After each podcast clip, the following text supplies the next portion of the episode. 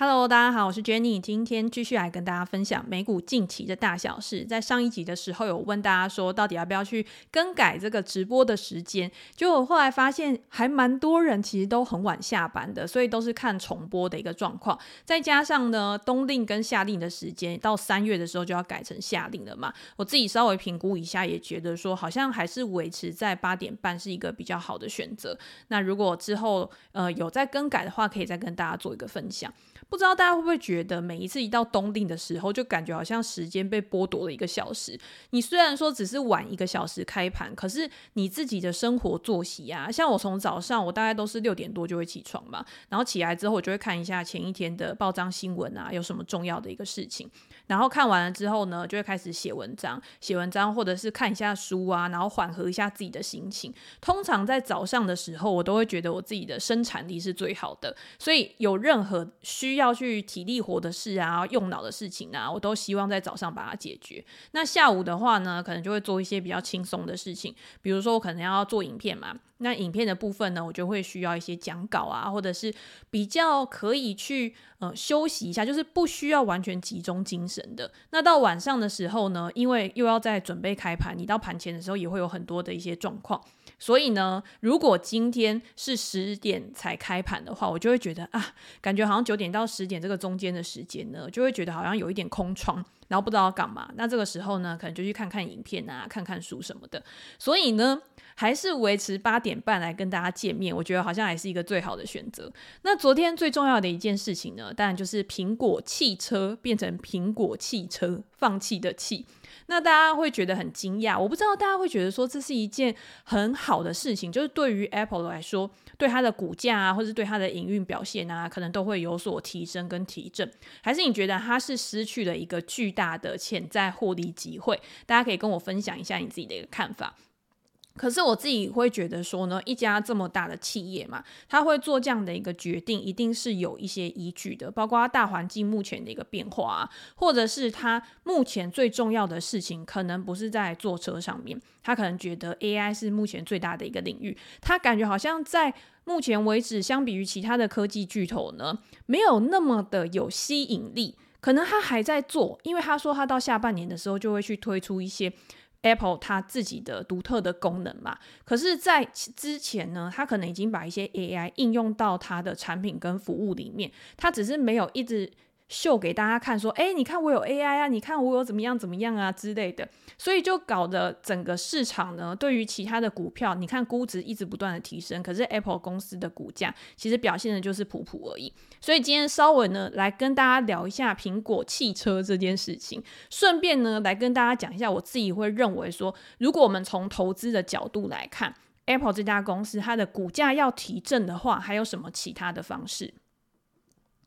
好，那在之前呢，当然还是先跟大家分享一些总体经济的一些重点，像是这两天呢就会公布 PCE 的一个数据嘛，在前两天的时候，你就可以看到整个指数呢是稍微感觉比较疲乏一点，然后纳斯达克指数啊，或者是你看到科技巨头的股价也都没有跟之前一样有那么强势的一个表现，唯一比较强势的就是比特币，比特币呢已经突破了六万美元，而且在礼拜四就是今天嘛，它一度呢已经快要触及到六万。四千美元，它已经是二零二一年以来的高点哦，已经快要去突破了。所以现在市场上面呢，对比特币或加密货币是非常的热情的。大家都会认为说，在之前比特币的 ETF 推出之后，造成了这个交易量的提升嘛，市场对于未来的前景更为看好。而且现在是比特币现货的 ETF，之后会不会有其他的？加密货币也加入到这样的一个行列，现在已经有可能以太币在正在申请当中啊，所以。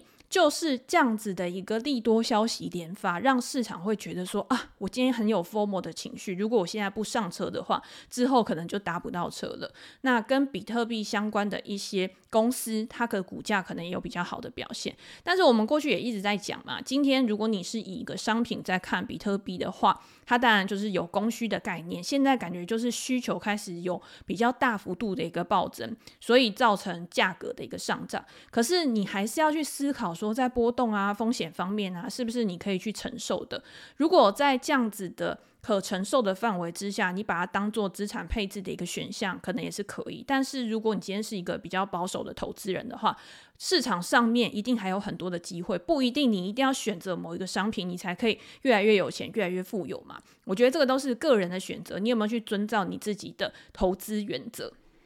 好，那接下来呢，我们可以看到美国第四季的实质 GDP 年化意外下修到三点二个 percent。那大家可以看到，其实这一次啊，上面的数据，如果去看的话，其实是存货的下调去掩盖了其他比较强劲的表现，比如说家庭支出，比如说像投资，它的表现其实都很好。所以目前看起来呢，并不是整个经济状况出了问题。因为如果你今天是看 GDP 的话，GDP 反映的它绝对不会只有某一个单项。而已，它反映的是消费者的支出、出口、政府的支出啊、地方政府啊，或者是你今天非住宅的固定投资，你今天企业的一个表现啊，到底是怎么样？所以它是综合去考量的。那当然，有些地方在景气循环之中，它会有增有减。那目前看起来，因为美国就是一个消费大国嘛，你今天你的消费如果还依旧持续的话，消费支出比上一季还要成长了。三个 percent 是高于市场的一个预期的，它就还是可以去支撑美国的一个经济变化。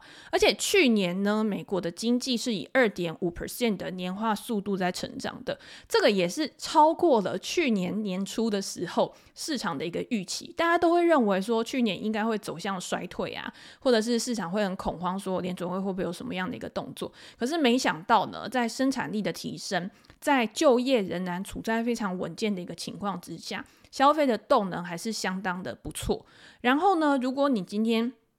去看其他的一些表现的话，或者是像投资这一类啊，你也会发现说，嗯，表现的还不错，比像日本啊，比像欧元区啊这些地方，它的表现都还要更为强劲。那在强劲的同时呢，大家就可以看到整个市场呢，通常。估值的提升并不是只有降息嘛？你今天市场非常热络，大家都会认为说企业在成长的轨道之上的话，那当然也会推升整个市场估值的一个向上。不过还是会有一些人呢，他可能会。预见说未来可能会发生什么样的意外状况啊，他可能就没有像之前那么的一个乐观。美国的消费者信心指数呢，四个月以来是首次下降。它对于经济、对于就业市场，或者是对于未来的一个金融状况，可能会转趋在比较保守一点。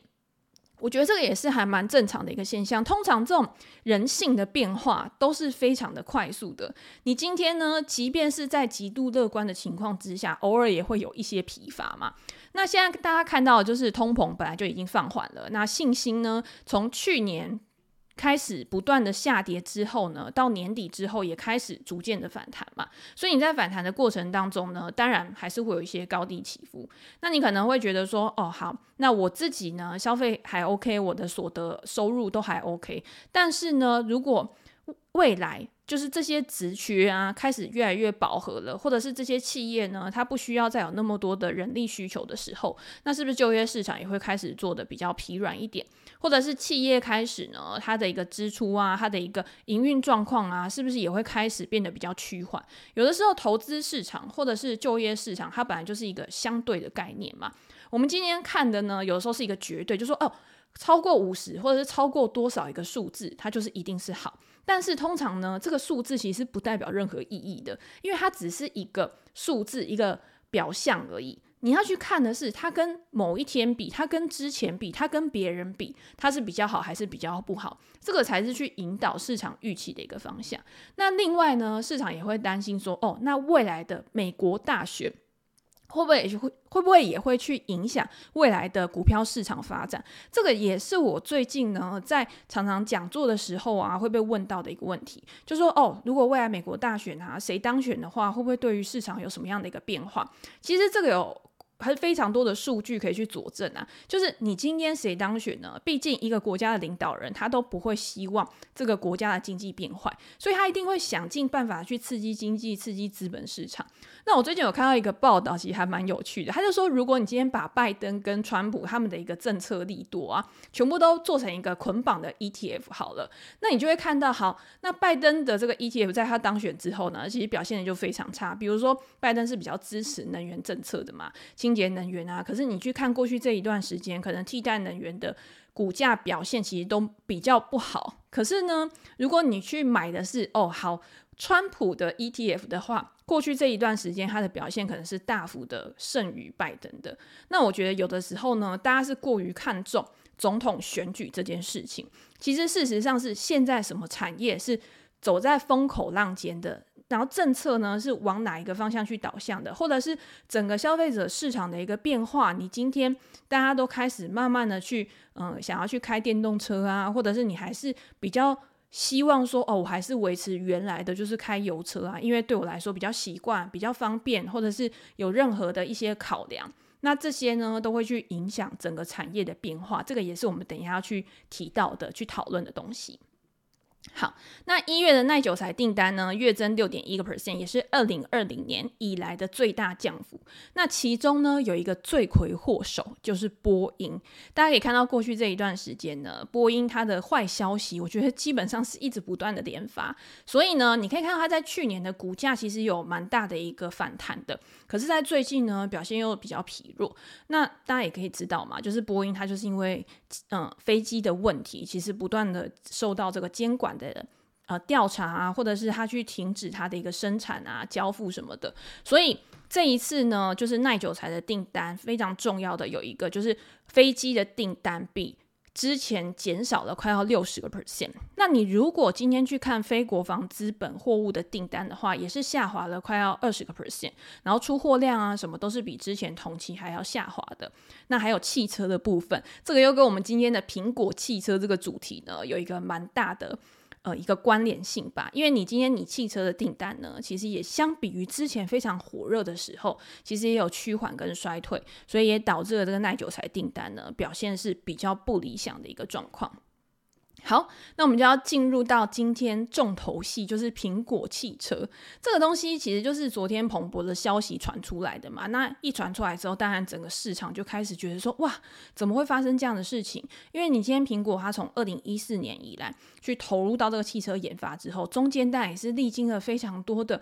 砸大钱啊，然后去雇佣非常高阶的人才啊，然后有消息放出来说，诶，我大概是到哪一个阶段或怎么样？照道理来说，到现在这个时间点啊，大家都已经推出自己的汽车、电动车，甚至自驾车都已经可以上路了，怎么苹果搞了半天还是搞不出一个车子出来？那？这个时候呢，你就要去思考说，好，以前我们都会觉得说，科技巨头好像是无所不能的。我今天想要去加入到哪一个产业呢？对他来说，根本就是 piece of cake，一一块小蛋糕而已。可是呢，没想到在汽车这个业务上面呢，苹果它做了这么久，它还是没有办法去达到它的理想。我觉得这跟苹果它本来的一个文化可能有很很大的关系，因为从嗯。库克开始之后，你就可以看到他的东西呢。我不需要推的比人家快，可是呢，我一推出来，我就要是市场上面最好的。那最好的还不够，还要是最贵的。所以你看，像今天他的这个眼镜啊，Vision Pro，他推出来之后呢，马克他也去。评测它，他就说哦，它是一个很好的产品。可是如果你今天是用价格的角度，你用 CP 值的角度去看的话，它可能它的价格并没有符合到它的一个品质水准啊之类的。可是第一代的人，或者是最早去想要去使用这个产品的人，他还是会觉得苹果的东西它推出来对他来说是很有吸引力的嘛。所以这个也是苹果呢，它在推出了它的一个 VR 眼镜之后，它其实就是要提供给整个市场一个消息，就是哦。好，我已经推出了这个东西。我未来呢，我就是要朝向这个产业这个地方去发展。那车子的部分呢，当然做了那么久，他就是没有办法去做出来。他现在呢，就希望把这个两千人的部门呢，去让他可以转到他认为更重要的领域上面，就是人工智慧。那现阶段呢，如果今天要跟车子最有关系的一个部门呢，大概就是 CarPlay 这个软体。像我们现在汽车上面一定都会有这个软体嘛。然后呢，这个软体可以让驾驶呢，就是你今天你可以操控你的手机啊，你今天可以做一些我自己觉得没有很智能的事情啦。但是在未来呢，这个产品有没有办法可以去扩大它的一个能力？我觉得这个也是苹果在未来，它可能说什么它的 AI 业务啊之类，可以去做一个渗透的。那为什么 AI 这个东西这么的重要呢？我觉得就是因为整个科技巨头它目前都是在大举的投入嘛。那你也可以看到。库克在礼拜三的年度股东大会上面，他也有表示说，公司现在就是不断的向 AI 领域去投入大量的一个资金，去拥抱生成式 AI 的投资热潮。那苹果的 AI 技术呢，其实包括了你说 Vision Pro 它的一个手部追踪功能，或者是你今天在 Apple Watch 上面，它可能有一些心率上面的警报啊，或者是今天你使用每一台的 Mac。它其实都是一台功能非常强大的 AI 机器，也就是说，未来呢，苹果认为它在这个领域上面，它在这个运算上面是非常有优势的。它只是没有一直告诉你说，哦，我是 AI 非常强的一个嗯竞争对手嘛，或者是一个参与者。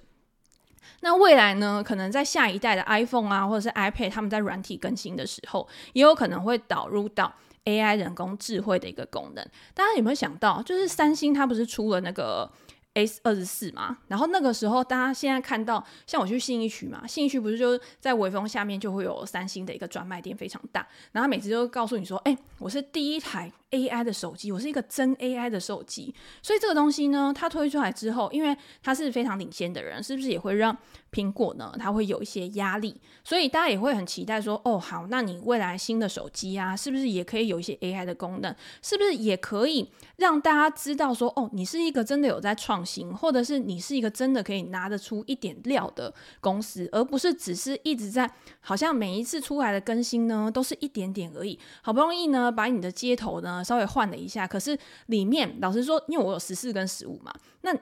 老实说，除了接头以外呢，我觉得它的差异真的没有到非常的大。而且我现在要充电的时候，因为我 AirPods，然后你要充电的时候，你还要去接两个头，我自己会觉得是有一点不方便啦。好，有一点扯远了。总之呢，这个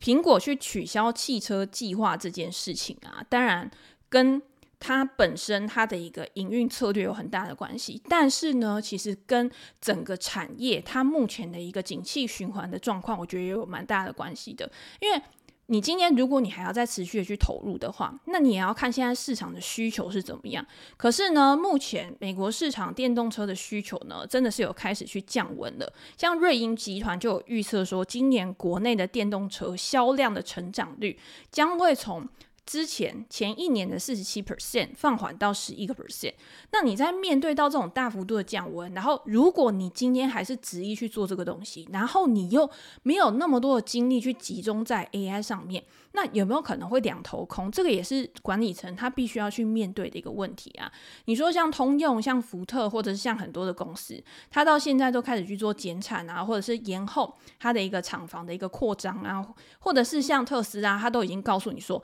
今年呢的成长，相比于之前呢，也会大幅度的一个趋缓。所以呢，今天 Apple 它的重心要放在哪边？其实我觉得他也是经过深思熟虑的。那这个消息出来之后呢，特斯拉的 CEO Elon Musk 他不是也有在 X 上面呢，他就用了一个。呃，敬礼的图案，然后还旁边点了一根烟，他可能会觉得说啊，你现在也知道这个东西不是那么好做。当初呢，我也是经历了产能地狱。你今天推出一台车，OK，很漂亮的车，感觉好像里面内装很豪华啊，或者是我今天有什么东西，我有什么很科技、很智能的东西在在这里。那你推出之后要怎么样去量产？然后你要怎么样去迎合需求，才是最重要的嘛？那。我今天我这个特斯拉老大哥呢，在前面都已经演示过一遍给你看了。那你及早放弃呢，他可能就觉得说啊，你这可能是对的一个选择啦。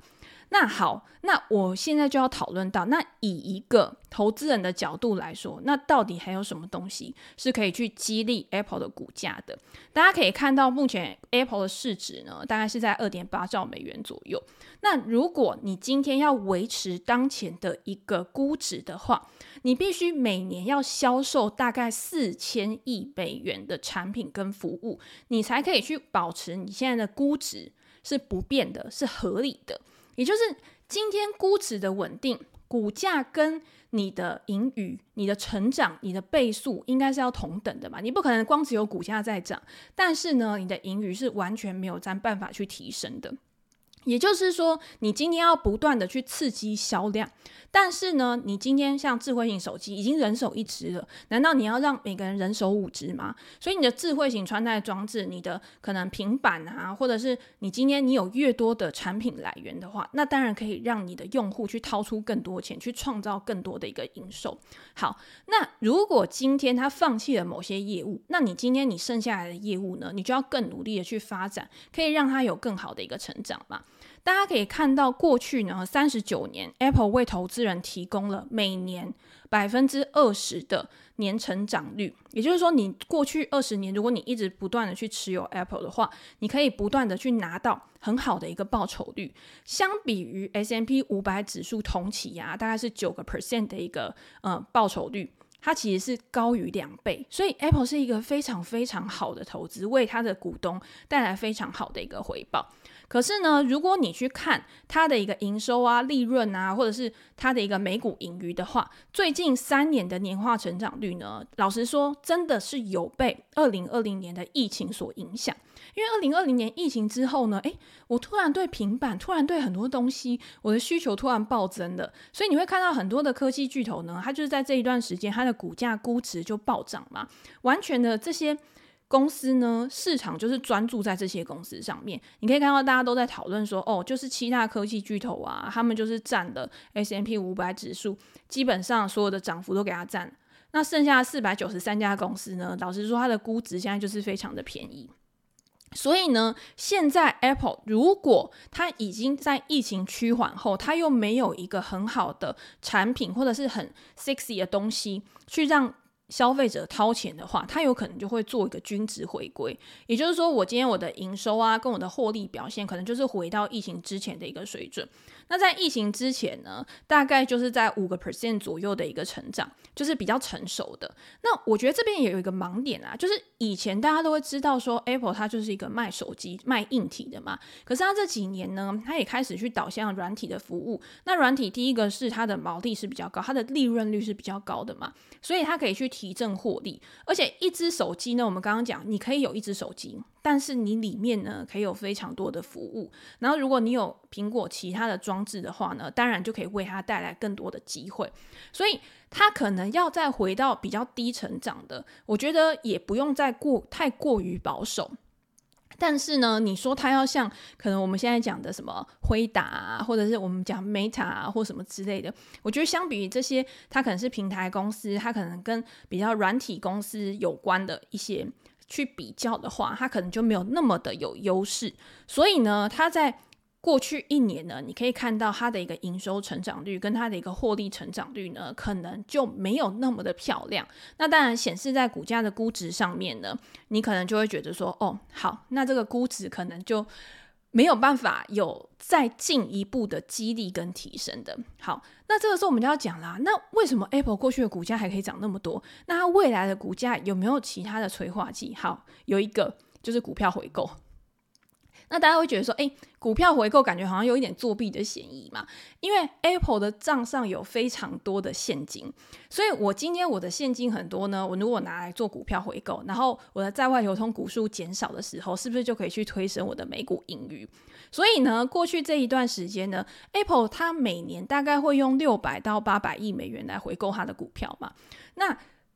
回购的钱呢？当然，你之前呢，因为你的获利，因为你之前你的营收啊这些东西，因为它突然暴增，所以你面对到这些股票回购跟它的股息支出的时候，是可以 cover 的过去的。可是如果未来呢，真的陷入到比较衰退、比较低迷的一个情况的时候，那这个时候呢，可能管理层他们的策略也会有一些改变，所以我觉得这个就跟我们前两天在讲巴菲特好像有一点像，就是巴菲特他不是都说他回购股票呢，大概就是在一点四左右或一点三左右的一个 PB 嘛。那现在波克夏它的股价也开始变得比较贵了嘛，所以它在回购上面它可能会变得比较保守。那另外一个就是你要怎么样会让你的回购又开始变得比较保守，就是你今天你的现金流，第一个是你有其他的用途。第二个就是呢，你觉得好像你现在回购对公司来说，或者是对你的股东来说，它也不是一个最好的选择。那这个时候，你的股息或者是股利呃呃股票回购的一个政策就可能会改变的。那我觉得现在会去买 Apple 的人呢，我刚刚讲的东西吼，不是去看坏 Apple 这家公司，我觉得它只是成长率相比于其他我们认知上面的成长股，它可能表现得不会到那么出众。可是我觉得 Apple 还是一家非常优秀的公司。第一个是它账上的现金真的非常多嘛，然后库克呢，他在供应链管理能力呀、啊，或者是他现在还是有新的产品在推出，未来 AI 的部分可能也会有一些期待的空间。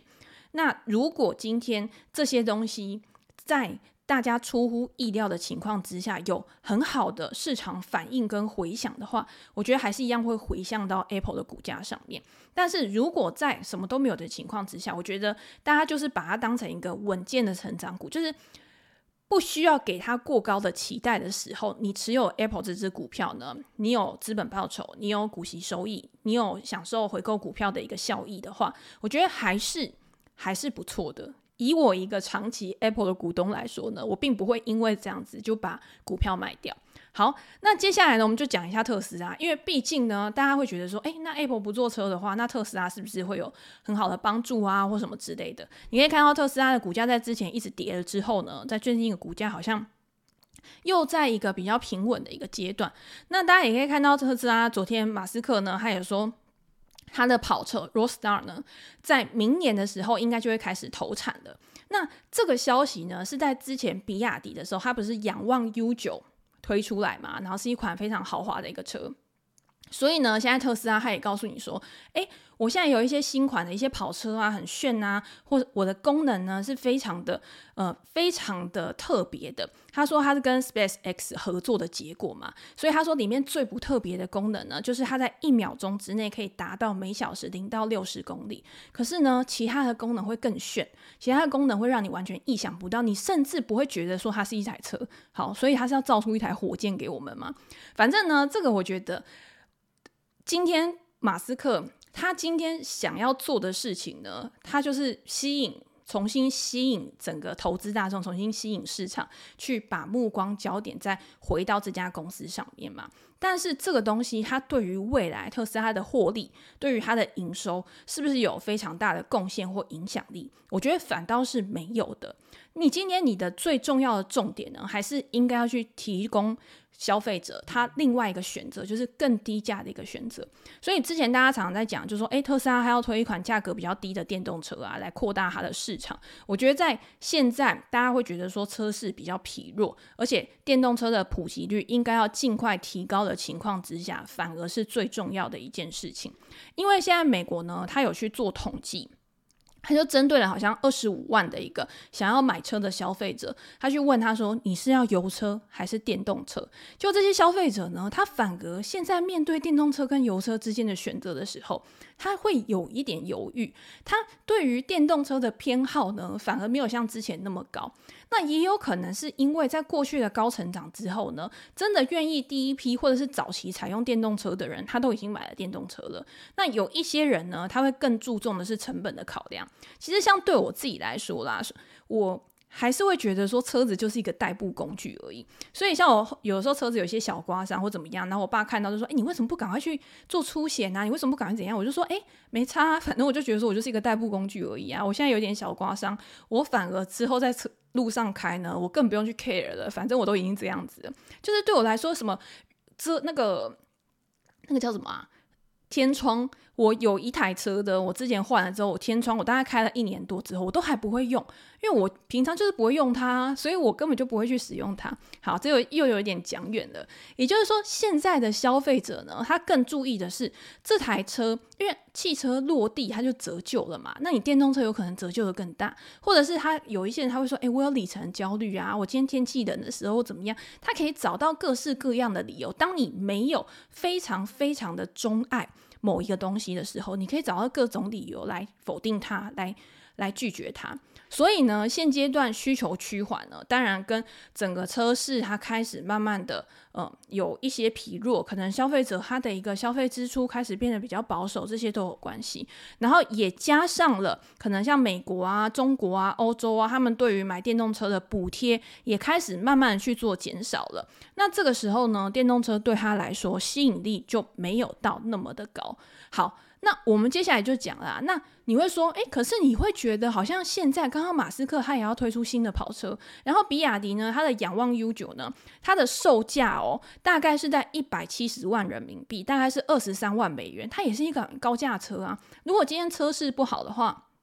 为什么大家都要去推出这么贵的车？那一定是因为他认为说还是会有人买单嘛。所以像之前 U 九之前的那一台 U 八它也是油电混合，然后呢，它是可以上刀山下火海，就是我可以潜到水里面去，然后还可以就是在什么一米深的一个水里面啊去开啊，就是有很多炫技呀，就是会告诉你说，哎，你看。我的技术实力很强吧，而且呢，中国车厂它也有一个优势嘛。现在的报道、现在的研究呢，都是说中国未来在电动车上面优势，是因为他们的电池的成本下降的速度会比欧洲车、会比美国车还要快，所以他们在这一块呢，他们可以用更低价去抢市。好，那我自己还是回到刚刚的。呃，重点就是说，今天不管今天是特斯拉或者是比亚迪，他们在推出这种高价车款的时候，其实它更重要的是树立一种品牌形象，我去吸引很多的消费者或吸引市场，告诉他们说，哎。你看，我有这样的一个技术，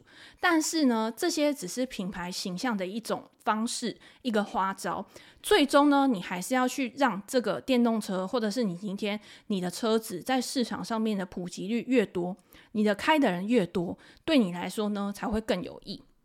所以你就可以看到，其实它虽然说推出了高价车款，可是呢，它也对部分的车型去做降价的一个动作。从诶、前几天的时候，比亚迪就针对它旗下几个车型去做降价嘛。然后你看到它降价之后呢，你也会吸引非常多，因为中国的车厂实在太多了，什么五菱啊、长安汽车啊、哪吒汽车啊，反正就一堆汽车也都开始跟着去降价。而且他们打出来的一个口号呢，就是电比油低。以前是电车跟油车呢，我可以做到一样的价格就已经很 OK 了。可是现在要告诉你说，电车的价格比油车还要低，然后去刺激你有更多的购买。那为什么会有这样的情况？就是因为需求下来了嘛。就是因为它之前它的一个销量呢，相比于之前的成长率已经开始去做趋缓了。如果你今天你不去降价求售，你不去刺激销量的话，有可能就会在这一波洪流当中被冲走。所以现在也有很多人说，其实很多的小的车厂啊，它经不起这样。玩，它今天呢，总有一天它亏损到一定程度的时候，它就会被市场淘汰。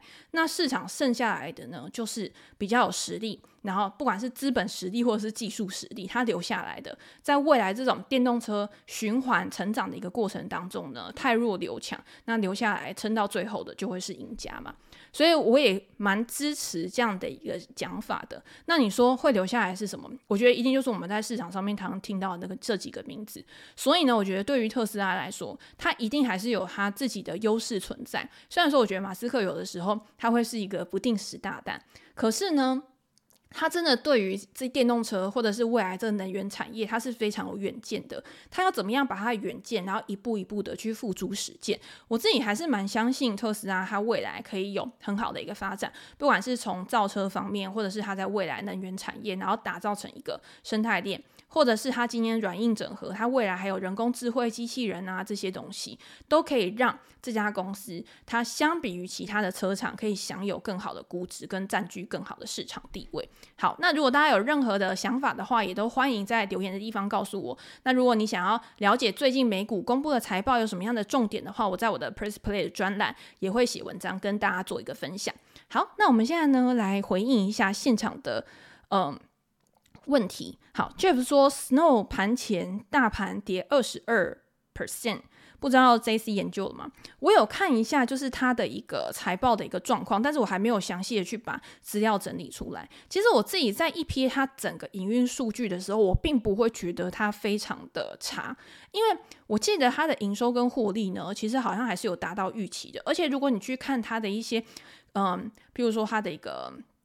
呃，续订率啊，或怎么样，它都还是维持在水准之上哦。所以以目过去的营运状况来说的话，我觉得 Snow 它还是处在一个很 OK，就是蛮稳定的一个营运水准。但是如果你今天你给出来的展望是比较保守的话，再加上大家可以看到这个礼拜其实市场上面它是比较偏弱的嘛，有的时候你财报呢也是要发在对的位置上面，对的时机点，那刚好它。发财报这个时机点呢，我觉得可能也是比较倒霉一点。那你就要看它之后呢，会不会有嗯比较多的资金进场去看好这家公司，然后去布局。但是这这家公司呢，我之后会写文章跟大家做分享，或者是在之后的影片里面可以做比较详细的一个介绍。反正 Snow 呢，它就是一个数据云端数据库的公司嘛，其实它也是有受惠到 AI 的领域的一个呃优势。所以之前我们其实就有写过文章去介绍。那为什么它会受惠 AI 领域的一个优势？是因为你今天什么东西都联网啊，或者是你今天 AI 需要去处理大量的数据的时候，其实都会运用到。数据库，那这数据库呢，在这个需求提升之下呢，当然就会更有利它未来的一个发展。好，Cooper 说，多年前听过 Jenny 的配置，有点好奇，多年以后 Jenny 的股票配置及现在的现金比率。好，这个问题呢，其实我的配置一直都是还蛮灵活的，但是因为我有跟大家分享过嘛，我在前两年的时候，其实有去布局那个直债，就是我直接去买债券来作为短期的现金的停泊港。但是现在因为债券我都是买短债，短债都已经到期了，我那时候就是预估说，等到到期了之后，我要重新再投回就是股票市场上面，所以我现在主要呢还都是在股票市场上面。那现金比率呢，以前也有回答过，就是我的现金比率呢，不是说我一定要留二十个 percent、三十 percent，大家可以去听我最新就是分享在我 IG 的 story 里面，那个我就有跟大家分享《一如既往》这本书，摩根豪瑟的新书嘛。那摩根豪瑟呢，他就是一个非常保守的投资人，他说他不管任何时间点啊，他一定都会保留二十 percent 的现金，因为他希望可以去有任何紧急状况或意外状况的时候，他都有余裕去做一个 cover。那如果今天你是以你的总资产，也就是全部的资产来看的话，你当然需要留一些预备金啊、保险，就是呃紧急零用金啊之类。那如果我们单纯的是以投资组合的部位来说的话，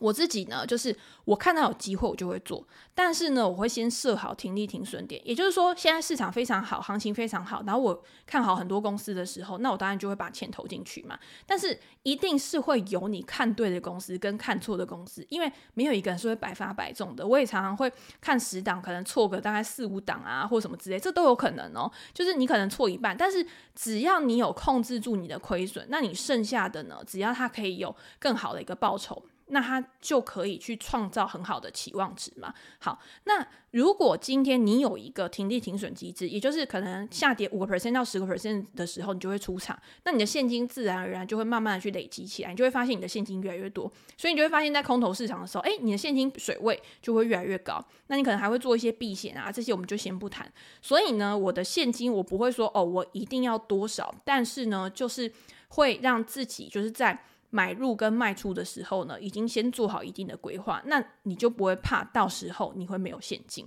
因为如果今天是你可能在某一段时间点，诶，你发现你十档里面错个八档，那就表示说，第一个是你的操作方式有问题嘛，第二个就是现在的大盘可能不是你的盘，那这个时候你的现金水位就会很多。好，哇，今天问题好多。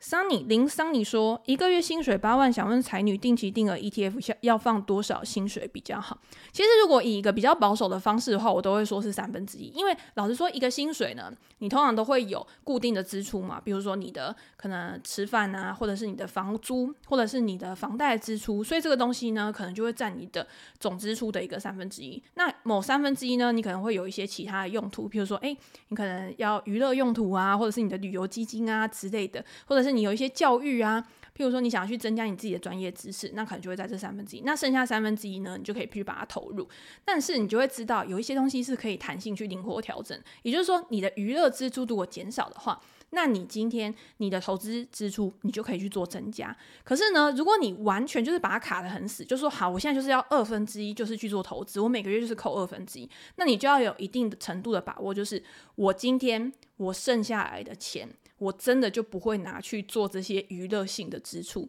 但是我觉得有时候社交还是很重要的，你还是需要可能跟朋友出去啊，或者是你还是需要去学习一些新的东西啊。所以我觉得投资这个你薪水占比的部分，一定是要在你很舒服的情况之下，而且不会因为任何原因而改变的情况之下去做。所以我觉得最保险的方式就是三分之一。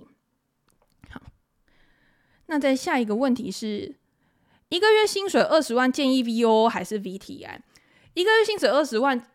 你要买 V O 或者是 VTI，其实都可以。重点是你要投入多少钱嘛？那 V O 跟 VTI 呢？其实一个就是呃全市场，然后一个就是 S M P 五百指数。对我来说啊，这是我自己的个人意见。我觉得两个东西呢，我会选 V O 的原因，是因为我觉得它以市值来讲的话，我觉得它的差异并没有到太大。你会发现它还是比较集中在一些比较大型的持股上面，所以我自己会觉得两个差异是不大。但是我自己选，我会选 VOO。Kevin 说：“请问 Jenny 如何看 CMG 这家公司？Chipotle 这家公司我们之前讲过非常多次，我非常喜欢这家公司。第一个是呢，当然它陪伴了我很多年嘛，就是 不管今天是在诶、股票上面啊或怎么样，因为我从大概一。”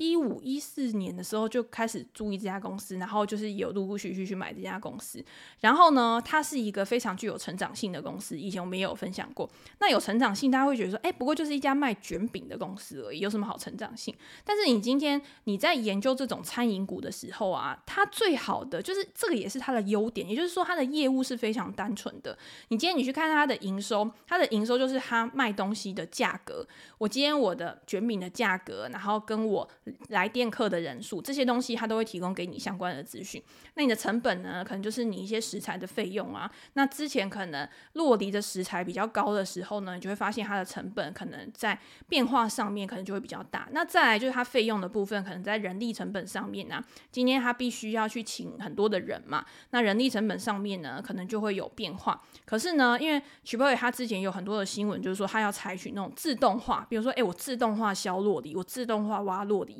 我要让我的整个餐点啊、服务的流程啊，可能都更顺畅，然后来提升我的成本效率。所以这个呢，也是他在转型的过程当中，我觉得扮演很重要的一个角色。所以呢，如果你去看 Chipotle 它的一个过去几季的财报记录的话，你就会发现公司有说：“诶，我今天呢，我调整我菜单的价格，可是消费者还是很买单呢。”所以呢，他还是不会。害怕就是说，哦，我今天调整价格之后，就会去影响到我的营运状况。那它的同店销售额呢？其实我觉得也还保持得蛮稳定的。你看它的股价就可以知道了嘛。它的股价现在已经两千多美元，两千美元左右。那它也是一个不分割，反正我就是不分割，反正你要买就买，不买就不买，反正我的股价就是那么贵。好，那除此之外呢，你还可以去观察什么？像我自己都会一直觉得说，诶，Chipotle 它为什么一直不去海外积极的展店？它现在也是有慢慢的在扩张，因为我会觉得说。一家国际性的呃餐饮业呢，你当然比一个 local 的餐饮业还要好。但是 Chipotle 还有说，你今天它的产品呢，你跨到海外的市场之后，你要怎么样去迎合当地人的口味？就像麦当劳嘛，最近大家都一直说，诶，为什么 Meta 的老板到日本还要去吃麦当劳？啊，麦当劳就在每个地方味道都不一样啊，为什么我不能去吃？对不对？我今天在台湾吃麦当劳，跟在美国吃麦当劳，跟在日本吃麦当劳，啊，我吃到的根本就不是同一个东西。所以呢，这个也是餐饮业呢，它要在每一个地区呢，他要怎么样去调整他的口味？就像披萨，必胜客，你必胜客拿到意大利去，对不对？直接给人家翻桌。所以这种东西。就是蛮有趣的啦，所以他有的时候我觉得保守也是一种他的优势，那积极 maybe 也是一种优势，就是要看经营层他怎么样去做一个选择。，Justin 说 SoFi 这家公司怎么看？这家公司其实我已经很久没看，但是我知道他最近一次的财报出来呢，其实好像是有优于市场的一个表现，而且有开始获利的嘛。所以如果你今天说你看好未来金融，科技的一个发展，然后再加上因为联准会它的一个升息已经到顶了嘛，那有可能会比较利多 SoFi 的这个未来的一个股价表现。第一个是可能你贷款的需求会增加，那对于它业绩有表现。第二个是如果真的降息的话，对于成长股也是一种利多表现。那只是我觉得它的股价波动会比较大，所以在波动性风险上面，你可能就要去做一个考量。好，玉苏林。Jenny 有耳闻 MicroStrategy 这家公司吗？就是比特币的忠实拥护者，所以你会发现，就是在比特币它非常的蓬勃发展的时候，其实它的股价也会有非常好的一个表现。那以前大家就会说，诶，这家公司它的本业不是做这个，但是公司司的老板就是已经是比特币的忠实拥护者，所以他已经整个公司呢都变成一个比特币的形状了。所以观察这家公司呢，其实就是以这个导向去看，那我就会觉得啊，既然这样，那为什么不直接买比特币呢？对不对？所以这个就是每个人个别的考量啦。这个我觉得也没有一定的对或错，因为基本上如果你今天买公司的话，你就觉得说，哎，反正我有个账户啊，我就是当炒股在炒嘛。我今天如果要去做币的话，我可能还要额外再开一个账户，比较麻烦。那就是个人的选择。好，那今天就先跟大家分享到这边。如果大家有任何的问题的话，也欢迎留言给我，留言评价。然后我们之后的文章或影片里面再来跟大家分享。那今天就先这样喽，拜拜。